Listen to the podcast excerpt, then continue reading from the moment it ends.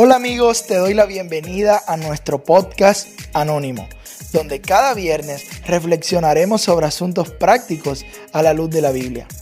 Gracias por ser parte de Anónimo, más que un podcast, una comunidad.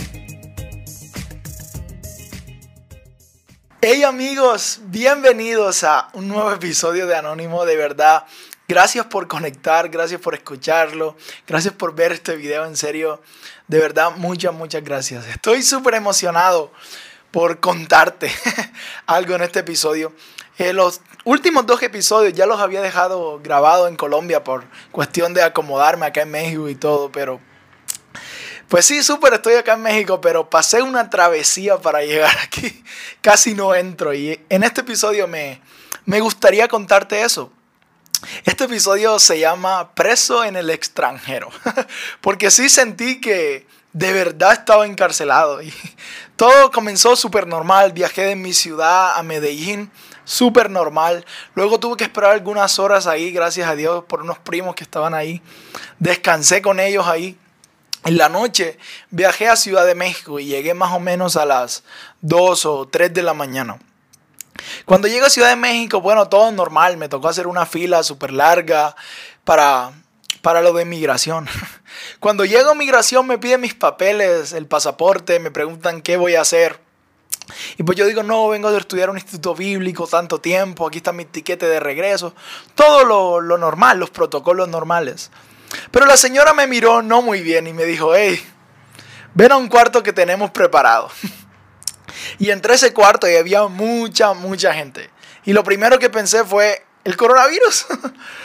y bueno, pero pensé que era de rutina, pensé que ahí iba a durar una o dos horas máximo.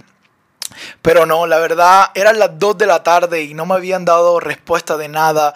No me había podido comunicar con mis papás, ni con mi novia, ni con mis amigos, ni con las personas que me estaban esperando acá en México. No podía comunicarme con nadie, no tenía acceso a nada. Ni siquiera comida, ni siquiera había podido comer de las 3 de la mañana. Como a las 3 y media de la tarde llegó un policía y me dijo, oye, acompáñame, fírmame aquí, porque no vas a poder entrar a México. No, ¿cómo así? Y yo, ¿cómo así? Me dijo, sí, no, no vas a poder entrar. No clasificas para entrar a México. Y yo, ok, bueno, en realidad ahí me puse muy enojado, me enojé. No podía expresarlo porque era un policía, pero él me dijo, tienes una llamada. Así como un preso, ¿no? Y llamé a mi mamá y le dije, mamá, no me van a dejar entrar. Ahí con mi mamá le tengo que confesar que sí lloré. lloré, se me salieron las lágrimas y le dije, mami, avísale a todos que pues no voy a poder.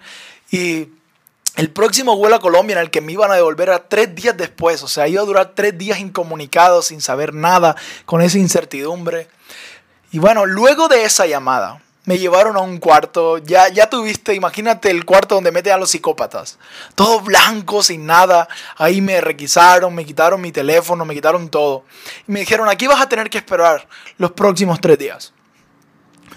Cuando me estaban diciendo que me quitara mis tenis o los cordones de los tenis, perdón, me enojé con la oficial y le dije, ¿por qué me tratan así si yo no soy ningún delincuente? Yo no venía a hacer nada malo. Pero nunca obtuve respuesta, yo solamente estaba frustrado, la pobre oficial ni siquiera tiene la culpa de nada. Pero solo, ella fue muy amable, ¿no? Y me metió al cuarto, me dijo, solo quédate ahí, aquí te vamos a dar comida y, y lo que sea necesario. Ahora, me, acuesto en la cama y normalmente veo muchas películas de cárcel. Me gustan las películas de cárcel. Y siempre le decía a mi mamá, mamá, algún día me gustaría experimentar alguna cárcel. Y ella me decía, no, no, ¿cómo dices eso, hijo? Pero ese día lo experimenté. Y dije, nada más voy a durar tres días aquí. No me imagino las personas que van a acostarse en una cama de una cárcel 10 años, 30 años. Fue lo primero que pensé. Pero luego ahí acostado, sí se me salieron algunas lágrimas. Y se me vino a la mente la historia de los discípulos, cuando estaban en una barca con Jesús. Perdón, sin Jesús, estaban en una barca, Jesús los había mandado, mandado en la barca, él dice, ya ahora los alcanzo. Y empezó a caer una tormenta. Y en la tormenta, bueno, los discípulos se asustaron y tal, y vieron como una sombra. Y pensaron que era un fantasma. Pero Jesús les dijo, hey, no, no, no es un fantasma, soy yo. Y uno de los discípulos, Pedro, le dijo, hey Jesús, si eres tú, entonces manda que yo camine por el agua. Y Jesús le dice, bueno, camina, así súper normal, hey, ven, camina. Y dice que Pedro empezó a caminar por el agua, pero vio las olas, vio la multitud de las olas y se empezó a hundir. Así me sentí yo en ese cuarto, en ese calabozo, como le digo, eh, molestando. Me sentí como Jesús, pensé que me habías hablado que debería venir a México, pero ahora me estoy ahogando. Me sentí ahogándome en el mar. Me sentí, yo, yo iba a volver a Colombia decepcionado, iba a dejar de hacer el podcast, te lo prometo. O sea, iba a dejar sin sueños, sin anhelos. Así debió sentirse Pedro, como que, Jesús, tú me dijiste que caminara. Así me sentía yo con Dios enojado. Dios, creí que fuiste tú el que me hablaste de venir aquí. Creí que fuiste tú el que me dio contactos para venir aquí, el que proveyó el dinero, el que proveyó gente para que me apoyara. Creí que fuiste tú, pero ahora parece que habían sido locuras mías. Así me sentía, me sentía fracasado en mi fe. Sentí que mi fe había fallado, sentí que mi fe no había funcionado. Pero ¿sabes lo que pasa en la historia? No tengo la Biblia, pero créeme que está ahí. Lo que pasa en la historia, Pedro se está hundiendo y Jesús va y lo saca. Y le dice, hey, hombre de poca fe, ¿por qué dudaste? y muchas veces escuché este mensaje de miles de predicadores, miles no, varios predicadores, regañando a Pedro, diciendo que eh, Pedro no tuvo fe, por eso se ahogó, pero a lo mejor nunca habían estado en una situación igual. Yo sé que a mí nadie me podría juzgar por perder la fe en ese momento, porque las cosas salieron mal hasta, donde, hasta ese momento. Jesús llegó y le dijo, ay Pedro, ¿por qué dudaste? y mira, estaba ahí acostado en la cama a las 5 de la tarde. Ya había podido dormir un poco, bueno, medio, medio. Y llegó un policía. Y me dijo, hey, coge tus cosas y vamos. Y la oficial, la que te dije que se había portado bien conmigo, me dijo, bienvenido a México. Y yo no entendía nada lo que estaba pasando. No entendía absolutamente nada.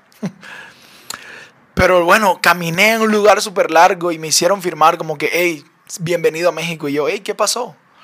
Y la señora de migración me dijo, agradecele a las personas que pusiste en el contacto y a las personas allá en Colombia.